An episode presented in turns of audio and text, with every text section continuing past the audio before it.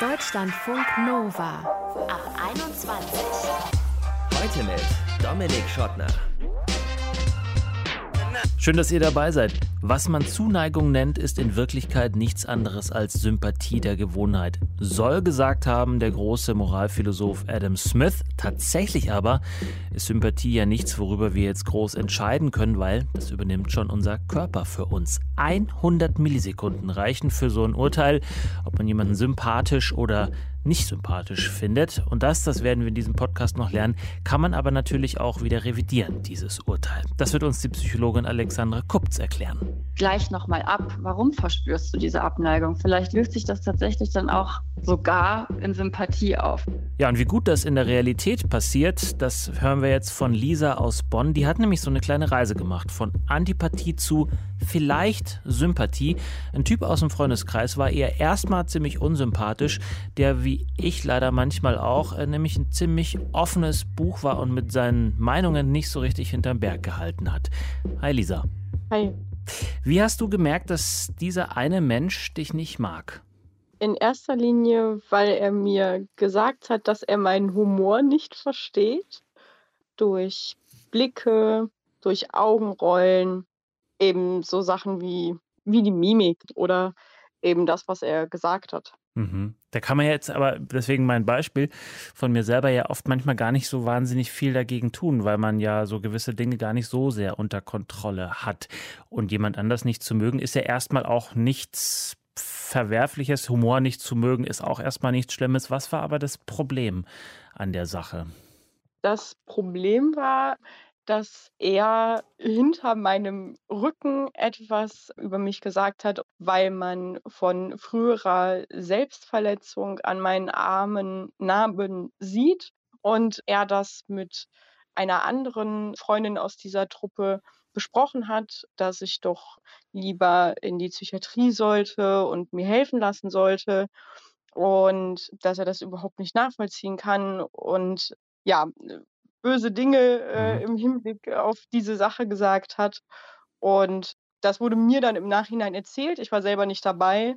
Und da wusste ich dann, okay, der hat offenbar ein Problem mit mir. Mhm.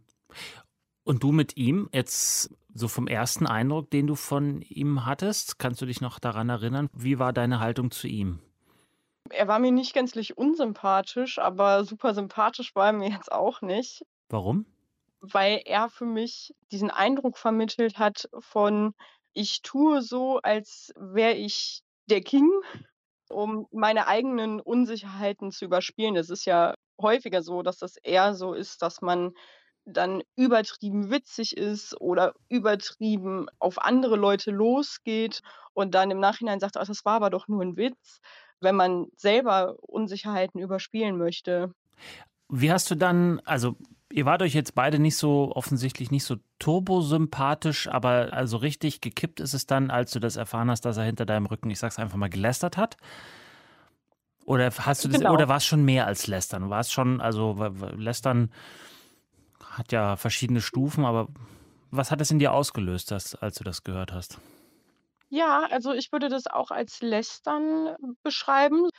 Ich habe mich jetzt nicht wohlgefühlt bei der Sache. Also es hat mir schon auch was ausgemacht. Ich bin niemand, der jetzt irgendwie das super schlimm findet, wenn jemand anderes mich nicht mag, weil es gibt genug Menschen, die mich mögen. Mhm. Und ähm, ich mag ja auch nicht jeden. Mhm. Deswegen finde ich das eigentlich erstmal völlig legitim. Äh, was mich nur so gestört hat, war eben, dass sie mein Wesen beurteilt haben, ohne dass sie mich kannten, beziehungsweise den Hintergrund dazu kannten. Haben dich deine Freundinnen, deine Freunde, denen er das gesteckt hat, was er da von dir hält, haben die dich in dem Augenblick verteidigt? Ja, absolut. Eine Freundin von mir ähm, hat das mitbekommen und hat mich vollstens verteidigt, indem sie dann gesagt hat, äh, hör mal Leute, ihr bewertet da gerade etwas, was ihr überhaupt nicht bewerten könnt oder beurteilen könnt und meint, es gibt Gründe, warum ich das getan habe und dass man das doch bitte lassen soll. Also stand da sehr hinter mir. völlig anders gelagert bei mir in, in meiner, noch eine WG-Geschichte von mir. WG-Party bei mir äh, der, und ich hatte viele Freunde zu Besuch, die haben auch bei mir gepennt und ein Bekannter eines Mitbewohners hat äh, die Nacht bis äh, weit in den Morgen hinein verlängert, was ja völlig legitim ist, und hat uns aber alle wach gehalten und hat die Küche unter Wasser gesetzt und hat auf Dauerschleife äh, Ruby gehört von den äh, Kaiser Chiefs. Ich weiß nicht, ob du es im Ohr hast. Der Refrain geht immer Ruby, Ruby, Ruby, die ganze Zeit auf Endlosschleife. So, natürlich war mir dieser Mensch im ersten Moment extrem unsympathisch, weil er uns natürlich wach gehalten hat. Drei Jahre später war ich sein Trauzeuge. Kommen wir zu dir zurück. Gab es denn so einen ähnlichen Wandel vielleicht auch bei diesem Menschen, der dich auf deine Narben oder der über deine Narben hinter deinem Rücken gelästert hat? Habt ihr das Gespräch gesucht? Ja, ich habe ihn tatsächlich so ein Jahr später ungefähr in einer lockeren Runde einfach mal angesprochen und er meinte dann auch ganz offen: „Ja, ich mochte dich am Anfang nicht.“ Und dann habe ich nur gesagt: „Schön, ich dich auch nicht.“ Dann habe ich ihm genau das gesagt, was die Freundin damals gesagt hatte, eben, dass er eine Situation beurteilt, in der er nicht steckt und dass er offen auf mich zugehen kann, wenn er da irgendeine Frage hat oder oder solche Dinge, aber nicht hinterm Rücken. Da bin ich äh, bin ich empfindlich, wenn man das eben hinterm Rücken macht und er hat auch wirklich gut reagiert. Und dann Und seid ihr ein Paar geworden? Nein, das jetzt nicht. Gut, dass mein Freund jetzt nicht mithört. Ah, Äh, ne, das jetzt nicht. Und wir sind jetzt auch nicht die dicksten Freunde, ne? Also, er ist jetzt nicht mein, äh my best friend, ja. aber, äh, wir können normal miteinander sprechen. Wir machen auch inzwischen Witze miteinander. Und wenn wir so in 'ner großen Runde sind oder so, dann sprechen wir 'n paar Sätze, äh, miteinander, mal mehr, mal weniger. Ähm, und das war's dann. Ja. Aber ist auch okay.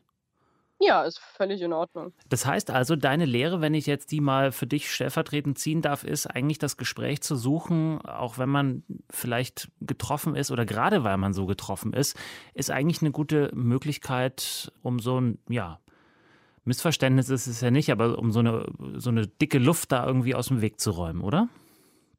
Auf jeden Fall, weil ich finde, das ist ja irgendwie du sagst dicke Luft, ähm, ich würde vielleicht das noch 'n bisschen anders ausdrücken, Mhm. weil es ist ja in einer gewissen Art und Weise eine zwischenmenschliche Barriere, die der andere irgendwie aufgebaut hat oder die man gegenseitig vielleicht auch aufgebaut hat. Manchmal merkt man das ja auch gar nicht oder erst später, dass die andere Person einem irgendwie gänzlich unsympathisch ist. Ja. Und die Lösung ist eigentlich immer nicht Konfrontation, aber auf jeden Fall das Gespräch suchen. Das da spielen natürlich viele Faktoren mit rein, weil ich finde, das ist auch immer tagesformabhängig. A, tagesformabhängig, wie sehr es einen trifft, wenn so etwas gesagt wird. Und dann ist es auch tagesformabhängig, ob du dich grade danach fühlst, mit dieser Person über deine Verletzlichkeit zu sprechen, weil du dich ja auch irgendwie 'n bisschen ausziehst vor dem anderen, Mhm. ne? Aber es ist für einen guten Oh. Zweck. Auf jeden Fall, weil so baust du halt die Barriere ab, weil du dem anderen irgendwie ein bisschen die Hand reichst und sagst: „Ey, du verstehst mich nicht, ich verstehe dich nicht. Dann lass doch mal da drüber schnacken und gucken, ob wir uns danach vielleicht 'n bisschen besser verstehen oder besser in die andere Person hineinversetzen können.“ Ja. Das klingt sehr erwachsen, Lisa. Dankeschön. Lisa aus Bonn war das. Sie hat uns erzählt, wie ein Mensch, ein Mann aus ihrem Freundeskreis, äh, der sie anfangs sehr unsympathisch und sie ihn auch ziemlich unsympathisch fand, wie die nach einer Aussprache jetzt immerhin auf dem Level angekommen sind, dass sie miteinander auch mal einen Witz machen kann. Danke dir. Deutschlandfunk Nova. Wenn man das Gefühl hat, eine andere Person mag einen nicht, ist nicht das beste Gefühl der Welt. Aber kann auch für die andere Seite richtig anstrengend sein, wenn wir zum Beispiel mit Menschen zusammenarbeiten, von denen wir selbst genervt sind. So geht's Lea, Psychologin in der Tagesklinik und im betreuten Wohnen mit psychisch Kranken. Und für sie sind die PatientInnen oder der Arbeitsstress nicht das Problem, das große jedenfalls nicht, sondern die KollegInnen. Meinen Kolleginnen komme ich auf jeden Fall oft nicht gut klar, wenn viel gemeckert wird. Also meckern finde ich echt eine Sache, die kann man zu Hause lassen, äh, weil die ändert, also das Meckern an sich ändert gar nichts. Es macht es meistens nur schlimmer und vergrößert das Problem, finde ich, im Kopf. Äh, man kommt jedoch nicht ins Tun und macht auch eine schlechte Stimmung. Es gibt einen Kollegen, der mir ganz gerne sagt, wie ich die Dinge zu tun habe. Äh, jetzt gar nicht so herablassend, aber der ist einfach schon viel länger dabei und ähm, kann ganz gut, also hat einen guten Überblick, weiß ganz viel. Aber das ist natürlich auch auf Dauer sehr anstrengend. Das gute alte Mansplaining. Irgendjemand muss es ja machen, damit das Wort einfach noch da bleibt. Nein, aber im Ernst, es ist ja schon, also so eine Arbeitsatmosphäre, wo dauernd irgendjemand rummosert, äh, ist jetzt nicht so turbosympathisch. Vor allem, wenn man die Leute natürlich regelmäßig sieht. Lea versucht irgendwie einen Umgang damit für sich zu finden und das Ganze nicht zu sehr an sich ranzulassen. Was ich da ganz oft mache oder für mich äh, gemerkt habe, was gut funktioniert, ist, dass ich zu einem ähm, mir mein Gegenüber nochmal annehme und überlege, was ziehe ich denn eigentlich aus dem anderen? Also im Arbeitsumfeld ist der andere ja eigentlich im besten Fall eine Ressource für mich.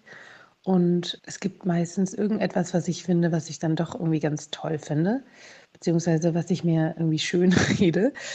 Und wenn ich das so sehe, dann schaffe ich es eigentlich ganz gut, auch den anderen so anzunehmen. Ändern kann man den anderen ja eh nicht.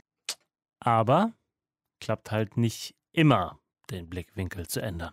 Was anderes ist natürlich äh, Vermeidung. Das heißt, ähm, wenn ich in eine Situation komme, wo ich große Antipathie von meinen KollegInnen verspüre, weil zum Beispiel viel gemeckert wird oder Themen aufgemacht werden, die ich finde nicht wirklich passend sind am Arbeitsplatz. Im besten Falle kann man natürlich auch einfach die Situation meiden und das Büro verlassen. Das mache ich zum Beispiel öfters schon auch mal zum Mittag, wenn ich merke, ich äh, brauche irgendwie Ruhe. Dann nehme ich mir die einfach. Dann nimmt sie sich die einfach, weil Antipathie ist für beide Seiten anstrengend. Welche Tipps helfen können, mit solchen Situationen umzugehen, wie man vielleicht aus einer Anti eine Sympathie macht, darüber sprechen wir gleich mit der Psychologin Alexandra Kupz.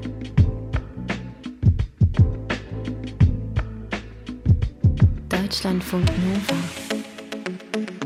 Als Journalist kann man sich das eigentlich nicht leisten, aber trotzdem ist klar, auch bei Interviews gibt es diese Millisekunde, wo man merkt, hm, ist mir die Person sympathisch oder ist sie es eher nicht. Wenn man sich sieht bei einem Gespräch, spielen zum Beispiel Bewegungen eine Rolle. Ne? Wie steht die Person auf? Wie bewegt sie sich auf einen zu? Wenn man sich nur hört, ist natürlich die Stimme entscheidend, die Intonation entscheidend. Aber irgendwas ist da noch irgendein Faktor X, der über Sympathie und Antipathie entscheidet. Aber welcher ist es? Darüber möchte ich jetzt mit Alexandra Kupz sprechen. Sie ist nämlich Psychologin. Hi Alexandra. Hi, schön, dass ich da sein darf. Sag mal, wie schnell würden wir beide merken, ob wir uns sympathisch sind oder nicht? Eigentlich relativ schnell. Also Antipathie entsteht tatsächlich innerhalb von Millisekunden. Da haben wir eigentlich gar keinen Einfluss drauf. Denn das passiert alles mehr oder weniger im Unterbewussten. Das merken wir erst viel später selber, wenn wir merken, ah nee, da das passt irgendwie gerade nicht oder das passt schon. Da können wir eigentlich gar keinen Einfluss drauf nehmen. Also erstmal. sowohl Sympathie als auch Antipathie, ist ja klar, ne? Also entstehen ja, genau. auf die Art und Mhm. Weise. Mhm. Ähm, jetzt hören wir uns nur. Wir hatten auch gerade schon einen kleinen gemeinsamen Struggle mit der Technik und da würde ich jetzt mal behaupten, so krass groß kann die Antipathie jetzt auf jeden Fall nicht sein. Aber woran merkt man denn, ob einem jemand sympathisch ist oder nicht?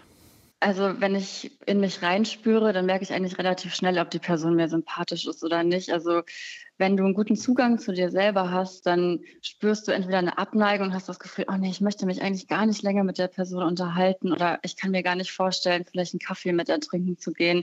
Oder du hast eher so ein offenes, freies Gefühl von, ah ja, schön, über die Person möchte ich vielleicht mehr erfahren, ohne dass du es unbedingt benennen kannst. Also tatsächlich ist es eher erstmal ein Gefühl, was du an dir selber merkst. Also Mhm. so dieser klassische, äh, möchte ich jetzt weglaufen oder mich lieber noch mehr mit der Person beschäftigen. Mhm. Und was sind da so typische Verhaltensmuster, wenn wir jemanden nicht mögen? Also ganz klassisch, äh, evolutionär gesehen, ist das ja eigentlich entweder Rennen oder volle Fahrt voraus, Mhm. Angriff. also, dass ich entweder mich einfach gar nicht weiter mit der Person beschäftigen möchte, gar keine Fragen stelle. Es kommt darauf an, wenn ich jetzt, sage ich mal, nur mit der Person telefoniere, dann interessieren mich vielleicht auch gar nicht mehr ihre Beweggründe. Also ich bin nur oberflächlich da oder möchte mich auch gar nicht richtig ins Gespräch reingeben. Oder ich gehe eben in den Angriff über und bin tatsächlich vielleicht vorwurfsvoll oder gibt der Person auch gar keine wirkliche Chance, an mich ranzukommen oder mich reinzulassen. Mhm. Kann man sowas, so eine Antipathie, die man da in dem Moment verspürt, aber auch überspielen oder andersrum, kann man die verstecken? Also ich denke mal, das geht schon für einen kurzen Zeitraum. Allerdings spürt die Person das, dass du oder ich dann in dem Fall relativ unauthentisch bist. Also du verstellst dich ja auf irgendeine Art und Weise und das spürt die Person dann wiederum auch relativ schnell. Also es ist eigentlich ein, ja, ein Teufelskreis, kann man sagen, dass du es zwar eine Zeit lang schaffst, aber es kostet dich einfach auch unfassbar viel Kraft, wenn du dich verstellen musst. Mhm. Aber es gibt ja schon Leute, die das sehr gut äh, drauf haben, anderen Leuten das Gefühl zu geben, dass sie die coolsten, besten, wie auch immer äh, sind. Also bei denen man immer das Gefühl hat, boah, mega sympathischer Typ oder mega sympathische Frau. Also ich finde es sehr wichtig, erstmal zu sagen, dass die Menschen, die vielleicht Sympathieträger sind und auch nett zu Menschen sind, gegen die sie eigentlich eine Antipathie verspüren, die können sich ein Stück weit auf das Gegenüber einlassen. Also ich sehe den Menschen als Person. Ich sehe, dass du auch ein Mensch bist mit allen deinen Bedürfnissen, mit all deinen Ängsten, mit ähm, ja, Wünschen, die du vielleicht hast. Und ich sehe, dass du auch ein Mensch bist. Du gehst auch ins Bett, du putzt dir auch die Zähne, du machst dir vielleicht auch mal irgendwie Sorgen. Und wenn ich die Gemeinsamkeiten für mich selber innerlich erstmal hervorhebe, dann kann ich zwar mit ihr ganz gut auskommen, aber ich muss ja nicht mit ihr befreundet sein. Also ich kann trotzdem ein Verständnis für die Person aufbringen, ohne dass ich jetzt sagen muss, ah, ich finde dich jetzt total sympathisch. Das ist ja durchaus trotzdem möglich. Mhm. Also gibt es noch so eine Zwischenlösung zwischen Antipathie und Sympathie, einfach sowas wie, was ist das dann? Wie nennt man das? Hm, vielleicht Empathie. Ah. also ich Aber Empathie ist, ah, also in meinem Verständnis ist Empathie ja schon eine, ähm, ist eher so eine Fähigkeit auf Menschen, ja, vielleicht doch ja so zuzugehen, zumindest sich, ähm, mhm. ähm, oder? Korrigiere mich. Also Antipathie ist eine Form von Abneigung. Das kann gegen etwas sein, Gegenstand oder eben auch eine Person. Also ich möchte mich von dieser Person abwenden. Und Sympathie ist, ich fühle mich zu der Person hingezogen. Und ich kann aber auch trotzdem bei beiden, kann ich aber auch empathisch sein und das Gefühl haben, okay, du bist genauso ein Mensch wie ich auch. Aber ich verspüre einfach nicht das Bedürfnis, mehr mit dir zu tun zu haben. Und diese Antipathie kommt ja, wir müssen uns das so vorstellen, dass jeder Mensch in eine bestimmte Umgebung geboren, wir haben alle verschiedene Erfahrungen gemacht. Und der Mensch, der mir vielleicht gerade ähm, ja, entgegenkommt, dem ich eine Antipathie gegenüber verspüre, der triggert vielleicht irgendwas in mir. Ich habe vielleicht unbewusst irgendwie aus meiner Vergangenheit, was ich schon lange weggedrückt hat, ah, die Person erinnert mich an irgendwen, ich kann es aber gar nicht richtig benennen. Und dann kann ich aber nochmal überlegen, also ist das was, was in der Vergangenheit war und kann ich der Person trotzdem eine Chance geben? Das heißt, wenn ich da kurz einhaken darf, das heißt, man kann die mhm. Antipathie, die man verspürt, auch äh, mit äh, einem gewissen Trick oder sozusagen mit ein bisschen Nachdenken, Nachempfinden auch umwandeln in zumindest eine empathische Herangehensweise, vielleicht sogar in eine Sympathie? Definitiv, weil Antipathie kann ja verschiedene Ursachen haben. Also ich kann beispielsweise Antipathie empfinden, weil ich neidisch bin auf die Person. Und Neid zum Beispiel zeigt uns richtig gut, wo wir eigentlich hinwollen. Also das ist ein sehr, sehr guter Indikator zu schauen, okay, bin ich jetzt vielleicht neidisch auf die Person, hat die vielleicht was, was ich nicht habe und verspüre ich deswegen Antipathie? Oder ist sie einfach nur anders, vertritt sie vielleicht andere Werte als ich und deswegen verspüre ich diese Antipathie?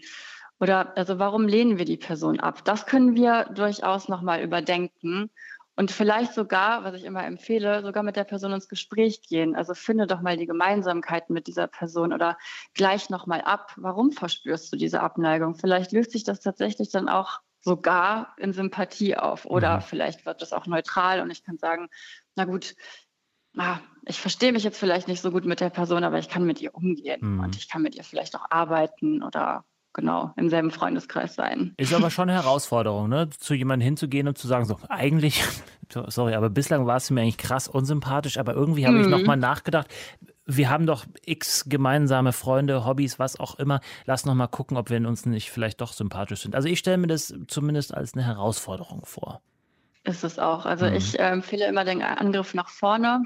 Also wenn mir jemand doch nicht so sympathisch ist, trotzdem mal gucken.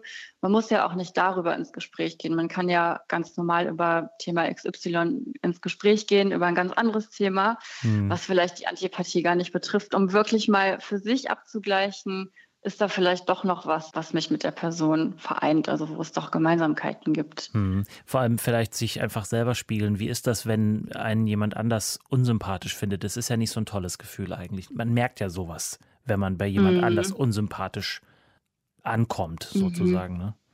Ja. ja. Jetzt haben wir ganz viel darüber gesprochen, wie man Antipathie äh, erkennen oder vielleicht auch abstellen kann. Aber kann man denn einfach auch ein sympathisches Auftreten lernen? Also im Radio zum Beispiel sagt man immer, beim Sprechen lächeln, dann äh, merken die Menschen am Radioempfangsgerät, dass man irgendwie mhm. gut drauf ist. Aber man kann jetzt nicht die ganze Zeit, oder kann man schon, aber es wirkt auch ein bisschen seltsam, wenn man die ganze Zeit mit dem Lächeln durch die Welt rennt. Ja. Mit so einem debilen Grinsen.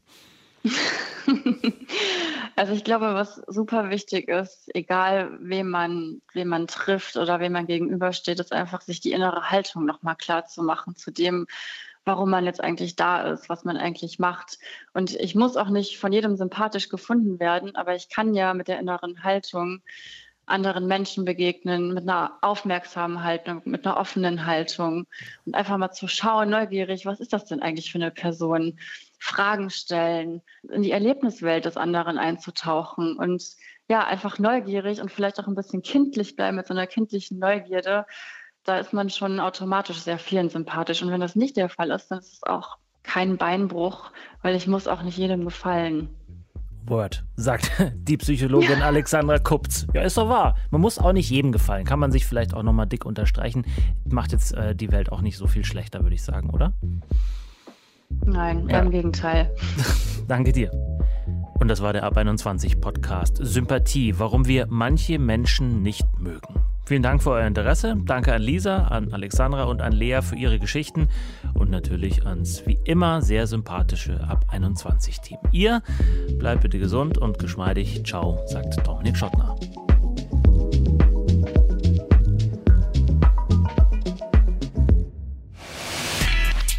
Deutschlandfunk Nova ab 21. 21. Montags bis freitags ab 21 Uhr und auf deutschlandfunknova.de.